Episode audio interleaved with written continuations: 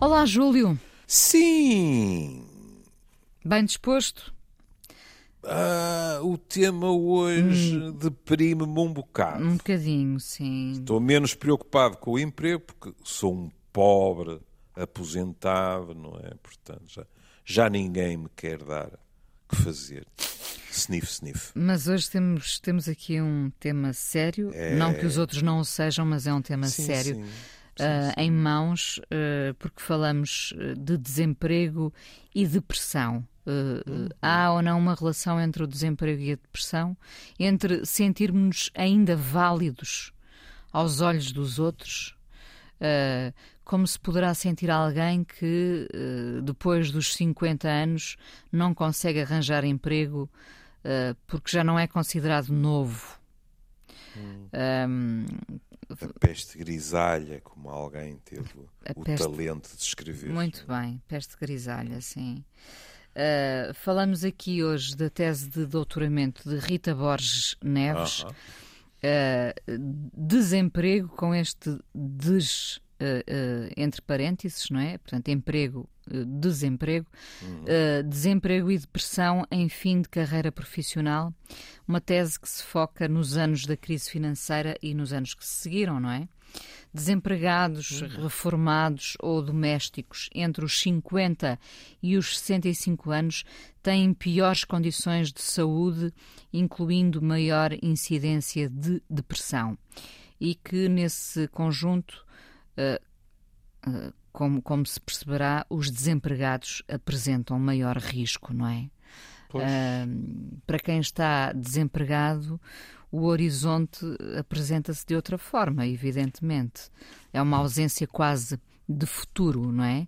É. Ah, é um fechar de portas de, de diversas formas. É verdade, é verdade. Isto o- é um- uma entrevista da Ana Cristina Pereira, ah, de uma série de artigos sobre envelhecimento, o que só me pode satisfazer, porque as pessoas compreenderão que eu, eu admito que digam não é difícil perceber porque é que o envelhecimento lhe interessa tanto. Claro que admito que, estando eu num trajeto de envelhecimento, não preciso olhar em volta às vezes, não é? Olho para mim mesmo e há determinados fatores que, dos quais eu sou uma testemunha, um, se quiser, um observador participante. Desculpe, mas ne- nesse trajeto de envelhecimento estamos todos, não é?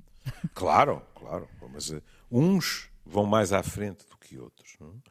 Agora, isto é, é, é- é importante porque, por exemplo, eh, eh, já o disse, mas, mas é, é- é fundamental que as pessoas tenham eh, essa noção, que é quando se fala de situações como desemprego, não só podíamos estar a falar de precariedade no emprego. E devo-lhe dizer que a, a angústia das pessoas às vezes é sobreponível hum, das dificuldades financeiras, daquilo que hoje em dia eh, este país, como outros, tem que enfrentar. Eu tirei aqui duas notas de, de artigos que saíram eh, nos dias eh, anteriores ao programa, para não me esquecer. Nós temos cerca de 660 mil portugueses a sofrer de pobreza energética. Ou seja, não conseguem aquecer devidamente as suas casas. E isto em plena vaga de frio. Não é eh, fazer de Nostradamus imaginar que daqui a dois ou três ou quatro meses possamos estar a ler números sobre mortalidade excessiva, em termos de que não era expectável. E um outro artigo sobre a epidemia de solidão dos mais velhos. Ou seja, como alguém dizia, sebo tudo se junta, porque tudo isto puxa para o mesmo lado. Mas, indo realmente ó, à tese eh, que justifica eh, este artigo, esta tese de doutoramento, é? veja. Alimentam, estou a citar, palavra por palavra, alimentam as desigualdades sociais e de saúde e votam certos grupos à exclusão, os trabalhadores em fim de carreira constituem um dos grupos mais vulneráveis. Hum? Não são o único. Lá está, como de costume a expressão, desigualdades sociais e de saúde. De mão dada. Triste casal. Claro que este fim de carreira uh, uh, ganhou outras leituras nestes tempos mais nos últimos anos, não é? Não se esqueça uhum. que temos que falar aqui de, dessa mudança de paradigma do tempo em que um emprego supostamente era para a vida inteira, não é? Uhum. Uh, e nós uh, começámos uh, a ver gerações a saltitar de emprego para emprego ou, se quiserem, de desemprego para desemprego. Era o que eu estava a pensar enquanto eu ouvi. Sim. Exato. Uhum. E veja, olhe, eh, em França as coisas têm estado bastante complicadas. Porquê? Pela intenção do governo de subir a idade da reforma. Ou seja, como, como se costuma dizer, há um cocktail nesta sociedade cada vez mais envelhecida que faz com que eh, não seja nada difícil de aceitar. Porque de vez em quando há assim relações com a pessoa diz: Bom, está bem, os investigadores vão sempre buscar coisas um bocado esdrúxulas, depois cruzam tantas variáveis que têm que sair relações, mas pensar assim, uh, processo de envelhecimento, depois dificuldades financeiras, desemprego e tal e tal, e depressão, eu quase que me arrisco a dizer, é uma questão de uh, pura lógica. Não estou a dizer toda a gente, não é? Mas que seja provável. Ah, isso é, se quisermos tirar o peso do diagnóstico psiquiátrico, podemos dizer de eh, preocupação, de ansiedade, de tristeza e, em muitos, do diagnóstico psiquiátrico mesmo. E depois, lá vêm uh, uh, outras afirmações que são uh, verdadeiramente obrigatórias, mas que são de uma triste monotonia. A doutora Rita Borges Neves, quando integrou a equipa do Share em Portugal, verificou que enfrentam maior risco de depressão quem? Os desempregados que estão mais perto dos 50 anos. E os que são do género feminino, os que sentem dificuldades financeiras, os que não dispõem de apoio emocional, os que prestam cuidados, os que padecem de alguma doença crónica ou têm limitações de mobilidade. Há alguma surpresa nisto? Nenhuma, nenhuma. Nenhuma. Mas é que, sabe, eu volto a esta, esta questão dos 50 anos, uh, uhum. uh, talvez por estar nesta, já estar nesta faixa etária, não é? Uhum. Uh, porque, porque esta questão dos 50 anos, penso que se começou a falar muito desta idade uh, ali por alturas da, da, da, última grande crise financeira em Portugal, uhum. não é? Uh, e nós falámos Portanto, aqui disso. Há, há 13 anos. Sim, assim, em, em, que sabíamos que, que estávamos a falar de uma idade Uh, quer dizer, para mim e para si, uh, tranquila, no sentido uhum. muitos anos pela frente de trabalho, não é?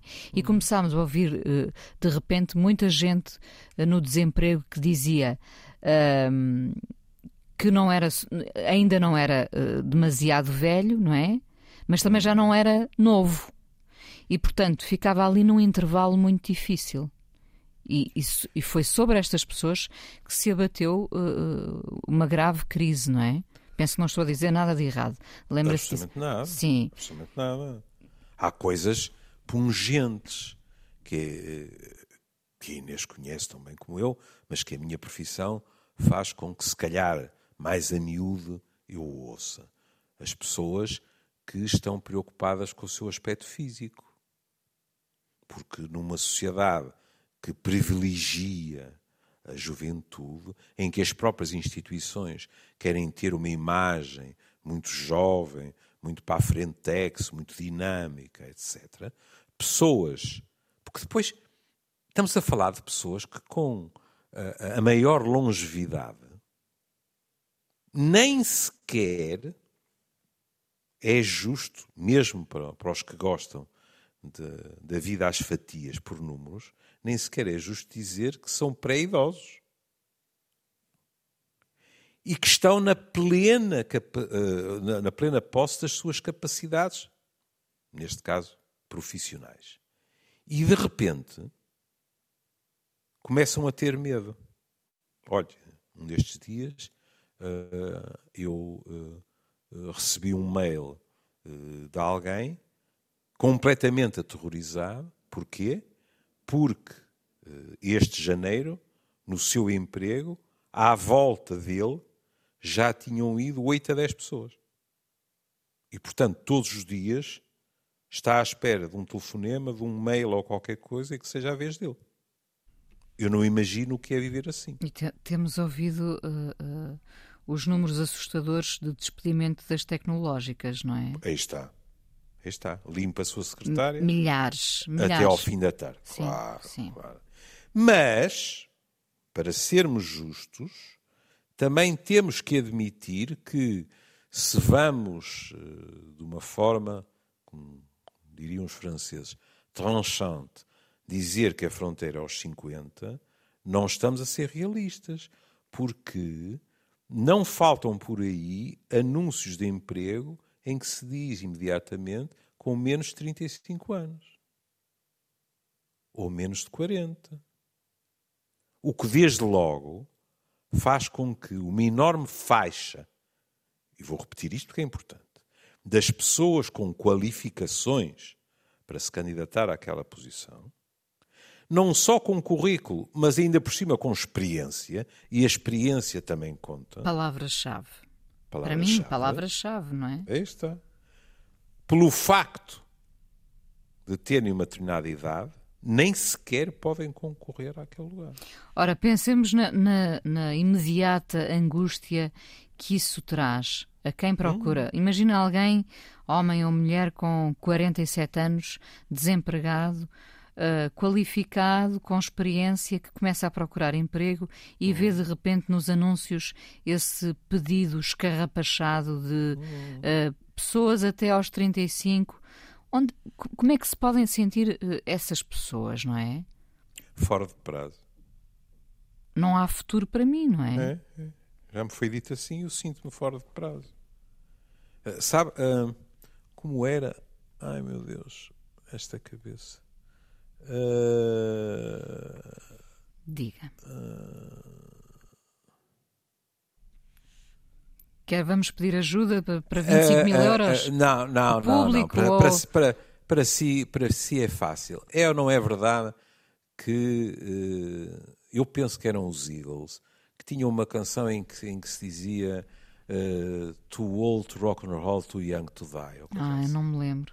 Peço Pronto, desculpa, mas não é sei. qualquer coisa desse género. Uh, e lembro-me, olha, da famosa uh, frase de Tyrone Power quando James Dean morreu, em que ele disse: É uma pena. Jethro Tull, está aqui a Joana Jorge a é? ajudar-nos. Ah, ai meu Deus, essa agora foi uma facada. Eu gosto tanto de Jethro Tull. E fui buscar os Eagles, ainda por cima, músicas tão diferentes. É exatamente. Como é exatamente? Ora, pergunta à Joana. O que é que vem primeiro? Too Young to Die ou Too Old to Rock and Roll? Como é? Too Old to Rock and Roll. Oh, Portanto, é, é, demasiado é. velho para o rock and roll, rock and mas, roll mas, mas, mas, ainda muito jovem para morrer, para, não é? Para morrer, pronto. E Tyrone Power disse de James Dean só, só teve sorte numa coisa. É que ao morrer jovem não conheceu o declínio. Morreu bonito. Que Tyrone Power estava a sentir nessa altura, não é? Portanto, credo, esta vai-me doer o dia inteiro. Os Eagles, Jesus. Hotel Califórnia, Hotel Califórnia, Hotel Califórnia. Júlio, não saias do Hotel Califórnia quando, quando se falar dos Eagles. Mas uh, estava eu a dizer, quer dizer, estas pessoas é uma espécie de limbo. Mas nem sequer é o limbo que antigamente existia uh, uh, na doutrina da Igreja, porque, como sabe, depois a Igreja aboliu o inferno, o limbo, etc. Como, como, como, com os seus aspectos geográficos. Porque nesse limbo, nós, as nossas almas, ficariam à espera de depois ascender à vida eterna no paraíso. Não? Estas não.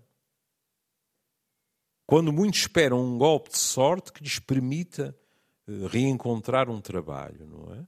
Mas uh, as perspectivas não são famosas.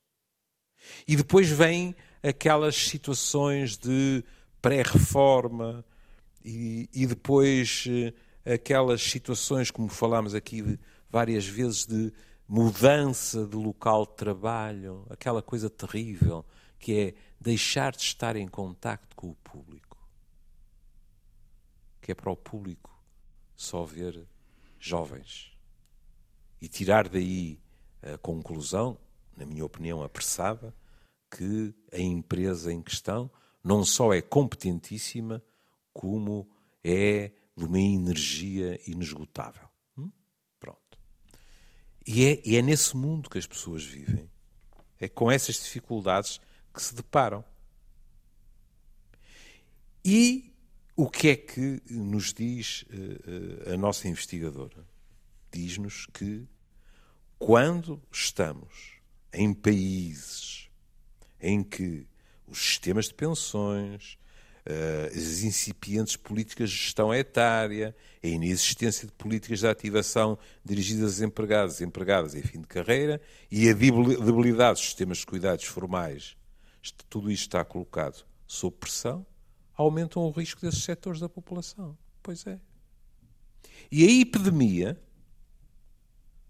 nesse aspecto, era bom que tivesse sido uma lição, sabe? Porque determinados setores desta sociedade, e têm todo o direito de o fazer, defendem uma sociedade cada vez mais neoliberal. Hum? Cada vez menos Estado, e agora cada um de nós dá corda às sapatilhas. Eu não sou contra esse conceito de que temos de dar corda às sapatilhas. Mas quando apareceu a pandemia, a Inês verificou que de repente toda a gente desatou a dar valor às políticas governamentais de apoio. Porque, Porque de outra se... forma. Nem está, aí está, não é? O que significa que estarmos a confiar, digamos assim, que tudo isto. É, às vezes é curioso, não é?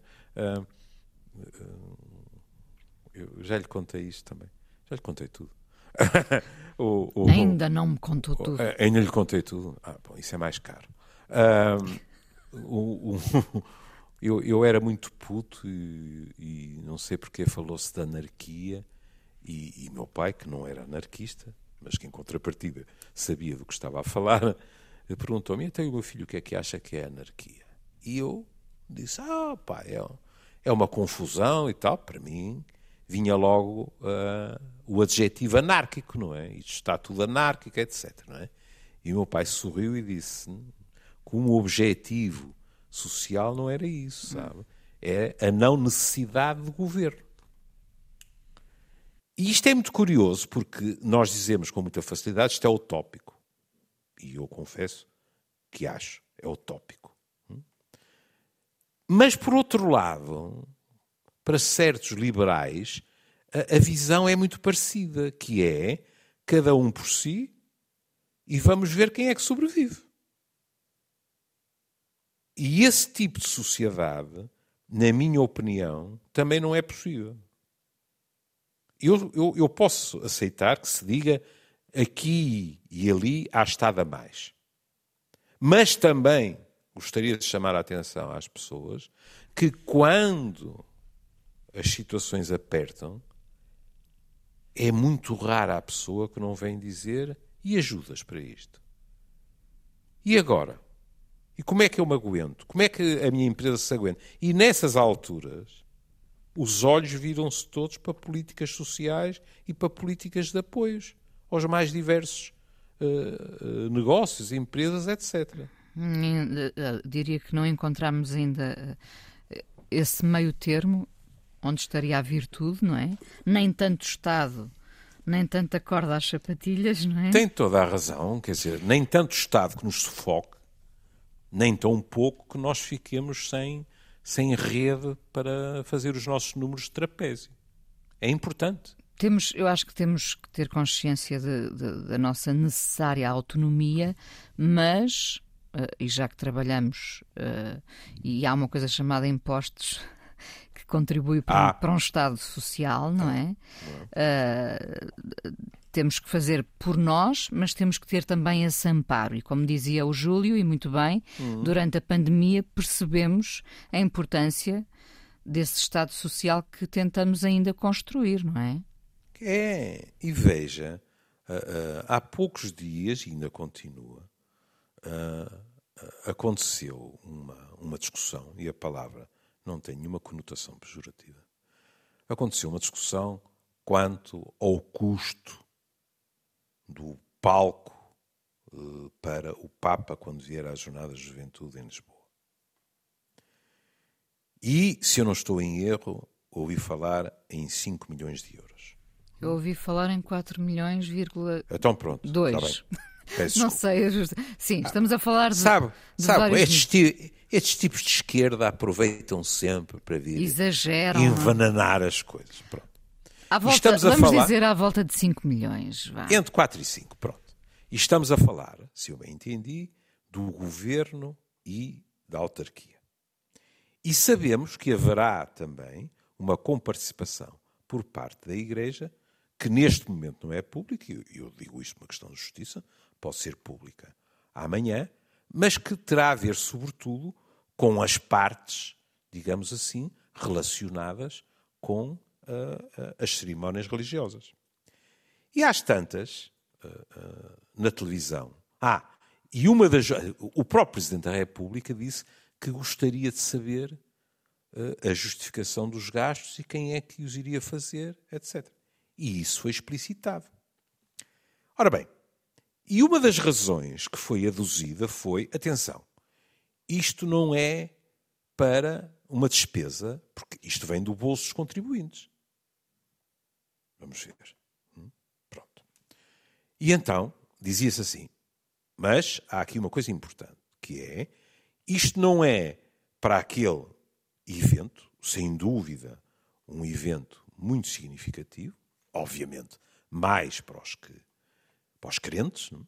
mas significativo, que obviamente tem retorno também, porque muitas pessoas estarão em Portugal, mas dizia-se assim: isto não será uma despesa para a construção de um equipamento para uma só vez.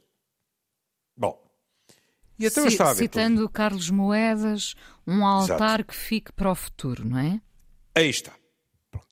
Mas altar uh, uh, em termos simbólicos, porque ele o que põe é a hipótese que a estrutura sirva para outro tipo de eventos, não só religiosos. E eu depois estava, estava a ver televisão e de repente apareceu o Paulo Baldaia. E o Paulo Baldaia disse assim: Mas vamos ver. Uh, Está-se a contar, salvo erro, com um milhão de pessoas, penso eu. O que não uh, me surpreende nada. Mas às tantas, o Paulo Baldaia disse uma coisa que eu não sabia, porque nem sequer conheço uh, a zona de, a que nos estamos a referir. Ele disse, mas uh, se, por exemplo, se está a pensar em espetáculos, é bom dizer que há pessoas que, neste espaço geográfico, ficariam a 3 quilómetros do palco. E nessa altura uma pessoa pensa assim, a 3 quilómetros, Bom, claro que pode haver ecrãs espalhados pelo recinto, é verdade. Mas o Paulo Baldaia, com razão ou sem ela, dizia assim: eh, sejamos realistas, eh, eh, não haverá, com grande probabilidade, eventos que venham a justificar uma obra desta dimensão. Hum? E lá está a questão do equilíbrio, que é é perfeitamente legítimo que pessoas com vidas difíceis nestas alturas, noutras alturas, quer dizer, uh, nem era preciso ir falar da, das jornadas da juventude, não é? Cada vez que saem notícias sobre mais não sei quantos milhões para o banco não sei é, uh, mais indemnizações não sei quantos para a pessoa não sei quanto, etc. A pessoa que está neste tipo de dificuldades e nós ouvimos não é preciso em, estar em neste... manifestações de professores. Sim, mas nem, nem é, Não preciso é? estar nesse tipo de dificuldades. Mais Exato. uma vez, é questão de bom senso, não é? É, a pessoa pergunta, mas então há dinheiro para isto e não há dinheiro para, rei- para reivindicações que o próprio governo considera justas? É que o governo podia dizer, olha, desculpem, o que vocês estão a pedir não faz sentido nenhum. Jamais ouvi um governo dizer isto a desempregados. E, neste momento, com os professores, também nunca se ouviu isso. Ouviu-se dizer, há coisas que neste momento são incomportáveis. Mas é inevitável que nessa altura muitas pessoas digam, mas eu todos os dias vejo parangonas com aquilo que, até que me provem o contrário, é legítimo considerar. Agora não estou a falar das jornadas de juventude, que é para não me acusarem de ter um discurso anticlerical, mas dinheiro mal gasto. Na dimensão de indemnizações, há algumas dúvidas até quanto à legalidade disto e daquilo, etc, etc. E, portanto, quer queiramos, quer não, muitas vezes é difícil explicar às pessoas realmente como é que, para determinadas questões, surjam milhões, cá está a minha veia poética outra vez, e para outras, as pessoas passem anos à espera. Inclusivamente, passem anos à espera daquilo que todas as partes envolvidas consideram justo. É assim que cresce uma coisa chamada descontentamento, não é? Exatamente. É assim que também cresce o populismo, que se aproveita de situações Sem destas. dúvida, sem dúvida. Percebe? É. Bom, mas voltemos. Voltemos, voltemos eh, a esta faixa etária, não é? Esta, eh, no início eu dizia eh, que, que talvez esta questão de, de não, de não nos sentirmos válidos É. perante os outros seja das coisas mais terríveis eh, que e, e que leva eh, não, não diretamente à depressão, mas que pode levar a uma depressão, não é? Quando nos dizem que nós já não servimos para determinada função porque temos eh, determinada idade, eh, isso é, é um, é um, um recuo e tanto nas nossas vidas, não é? É.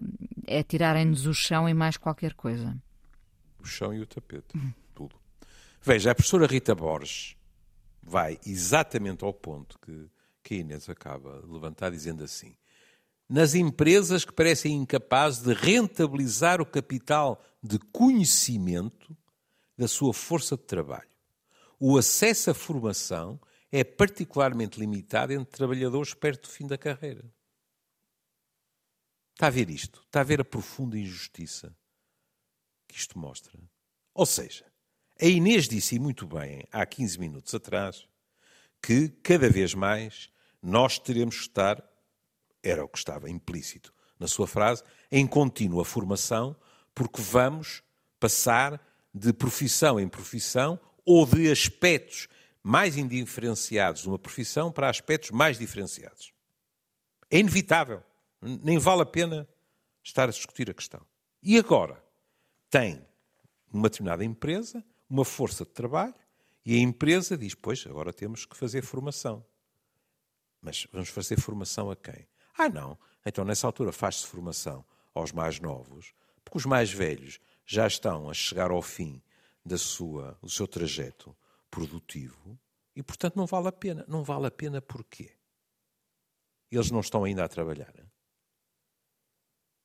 Vão se aposentar amanhã. Se vão aposentar amanhã, eu ainda posso aceitar que se diga: olha, não vai fazer um workshop de uma semana hoje, porque amanhã vai-se embora. Mas não é disso que estamos a falar. Estamos a falar ainda de horizontes de trabalho. E vão ser prejudicados, ainda por cima, numa sociedade cada vez mais tecnológica, em que enquanto os mais jovens, que já crescem nesse ambiente, o- encaram as modificações tecnológicas de um modo eh, muito mais descontraído, não é? Quer dizer, basta ver uma criança em que eh, a- Inês ofereceu a, um- a uma sobrinha ou, ou, ou uma prima da sua família ofereceu um telemóvel e de repente aparece uh, uma outra pessoa da família e of, uh, oferece ou, ou dá-lhe para a mão um telemóvel de um, como é que se diz? De uma geração mais recente. É? Posso dizer assim, não posso? Pode. A criança, uns em 30 segundos, outros em 2 minutos, adaptam-se àquela modificação sem problema nenhum. Hum? Os outros que não sonhavam sequer com revolução digital, é mais que natural que lhes seja mais difícil. Ou seja, para o desejável avanço tecnológico, seja nas empresas, seja no ensino, seja na investigação, os mais velhos em geral precisam de uma formação mais aturada. Porque as coisas não, não lhes saem tão naturalmente. Não saem tão é... naturalmente, mas, mas, mas a experiência está lá, não é? E a experiência quem... está, mas a experiência tem... não chega para isso. Pois, mas quem tem pois histórias é. para contar e, e, nós temos, já aqui falámos ne, nesse filme, mas já agora também fica como hum. sugestão uma vez mais uh, a propósito deste programa, o filme chamado O Estagiário, com, em, em, que Robert De Niro tem 70 anos, fica viúvo uhum. e de repente vai parar a uma redação, não é? Está ali uhum. a um canto, a uma secretária, e, e vai ser muito curioso perceber uh, como, uh, como, este, como este homem pode ainda ser útil com toda a sua é. experiência, não é? Uh... Vai de motorista a conselheiro. Pronto, uh, nós gostávamos que essa fosse ainda a realidade. E repare, não deixa de ser irónico em que nós, nós estamos aqui a falar de gente nova, as empresas sempre a apostarem na novidade, a esconderem quase os seus funcionários mais antigos. Nós estamos a falar de um país altamente envelhecido. Que uhum. será cada vez mais envelhecido, não é? Uhum. E portanto, nós temos que pensar como, como estarão os nossos velhos, no, nós, não é? Uhum. o, o, como é que nós estaremos, estaremos daqui a, a, poucos anos? O que é que iremos fazer? Haverá emprego para pessoas com, com a minha idade, por exemplo? Com a sua, sim comigo daqui a uns anos. Não, claro, mas. Estou-me uh... a ver como eu... animador do workshop. Oh, oh Júlio, eu. Estão-me a ver? Hã? 85 e ainda lhes consigo contar os tempos em que fazia rádio com uma rapariga jovem de Lisboa. Mas a verdade é que as pessoas com 50 anos se sentem jovens e devem sentir, não é? Se alguém chega cá e diz não, mas nós queremos pôr uma pessoa de 20 anos no teu lugar, uh, o que é que isso provoca uh, nessa pois. pessoa de 50 anos? Pois, uh, há bocado estávamos a falar de algumas dessas pessoas, sabe como eu sou completamente a favor que eh, melhoremos a nossa imagem, ou o frontispício, como quiser chamar, à nossa vontade. Já em contrapartida, pesa-me no coração ouvir, olha, homens, porque às vezes nestas coisas parece que estamos sempre a falar de mulheres, ouvir homens que, que me dizem eh, fui pintar as brancas, porque tenho medo que isso dê ideias eh, no meu trabalho. Lá está, por exemplo, na questão do contacto com o público. Isso é triste, não é? Não podermos é assumir é, é, que temos cabelos brancos e que temos idade, é. não é? É. E que a idade já não seja sinónimo, lá está, de respeito, experiência. Nós já falámos disso aqui porque eh, mostramos o contraste. Lembra-se? O Felipe González, quando ganhou as eleições, pintou brancas, que ainda não tinha, para lhe dar um ar mais respeitável. De credibilidade também. De é? credibilidade, não é? Era muito engraçado porque nós vivemos numa sociedade em que realmente a imagem conta muito. E eu devo confessar-lhe, eu, eu tenho uma coisa, uh, espero ter mais. Não uh, os gostos clubísticos, mas eu tenho um, uma coisa em comum com o padre Vitor Melícias, que é, tenho amigos ricos. E lembro perfeitamente, o padre, o padre Vitor Melícias eh, lembra-se disso uma vez, teve essa frase extraordinária, não é? De dizer, eu não sou rico, mas tenho amigos ricos, não é? E isso muitas vezes é muito confortável. E eu também sei o que isso é. E lembro-me de uma vez estar em Madrid, uh, num jantar em que se fosse ver o, o PIB per capita, eu devia estar a servir e não a jantar. E aquelas senhoras. Sendo, considerando eram... o Júlio já um, um, alguém privilegiado, não é? Neste contexto. Eu, eu, não, eu, eu, nem digo privilegiado, eu digo sempre que em Portugal sou uma pessoa rica. Ponto final, parágrafo.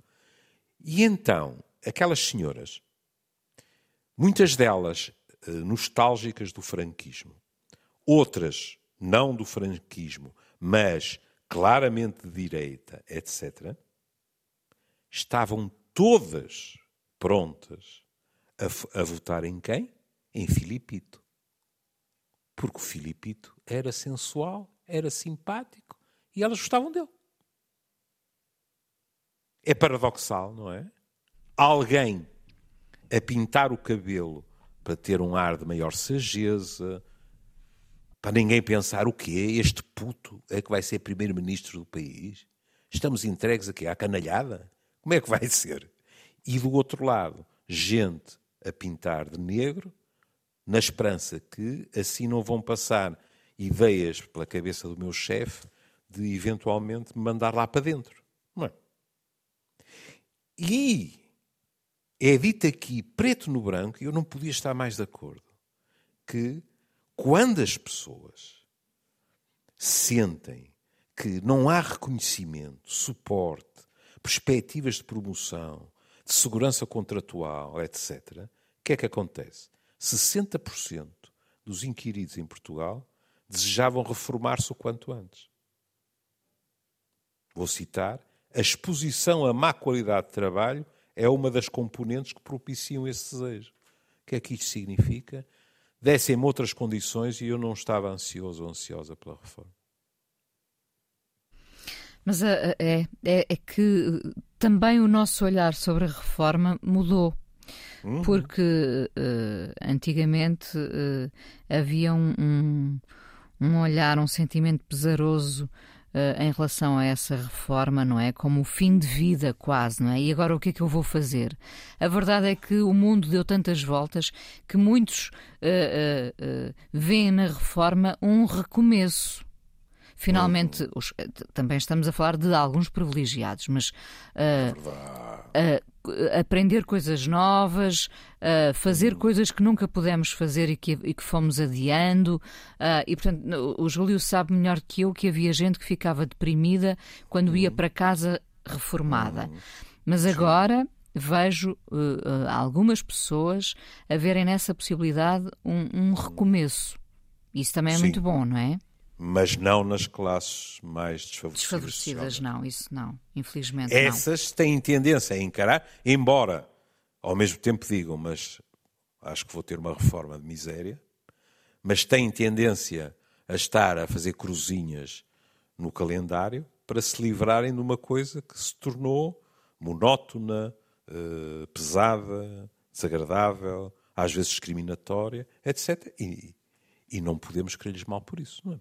Repare que nós vivemos hoje em dia num mundo em que nos questionamos se uh, no nosso tempo, uh, enfim, dependendo das idades, se haverá reforma, não é? Exatamente. Quando antigamente era, era algo eh, completamente garantido, não é? Exato, exato. E agora veja, quanto tempo temos? Um minuto. Então, ah, então desculpe. Veja esta frase sinistramente lúcida. Estas crises têm lançado milhões de pessoas no desemprego. Têm transformado largos grupos de pessoas em dispensáveis no mercado de trabalho. As implicações são matemáticas. Havendo um maior número de pessoas desempregadas, os salários são pressionados para baixo e as condições de trabalho oferecidas ainda mais precarizadas. Se não queres, há quem queira. Esta lógica do sistema capitalista subsiste na base da distribuição desigual de recursos e mesmo direitos. É ou não é verdade? É. Hã? Quantas vezes você ouve pessoas que lhe dizem eu, eu não posso dar ao luxo de fazer greve porque estou a recibos, etc., põe-me na rua e não há problema nenhum. Meia hora depois já está alguém a querer fazer o que eu estou a fazer. Porque é verdade. Bom, de tal forma, só para alguns dos nossos ouvintes, que podem pensar, ele está a falar só de estafetas de, de, de- restauração ou qualquer coisa, de tal forma que isso é uma realidade ao virar da esquina na medicina. também Também.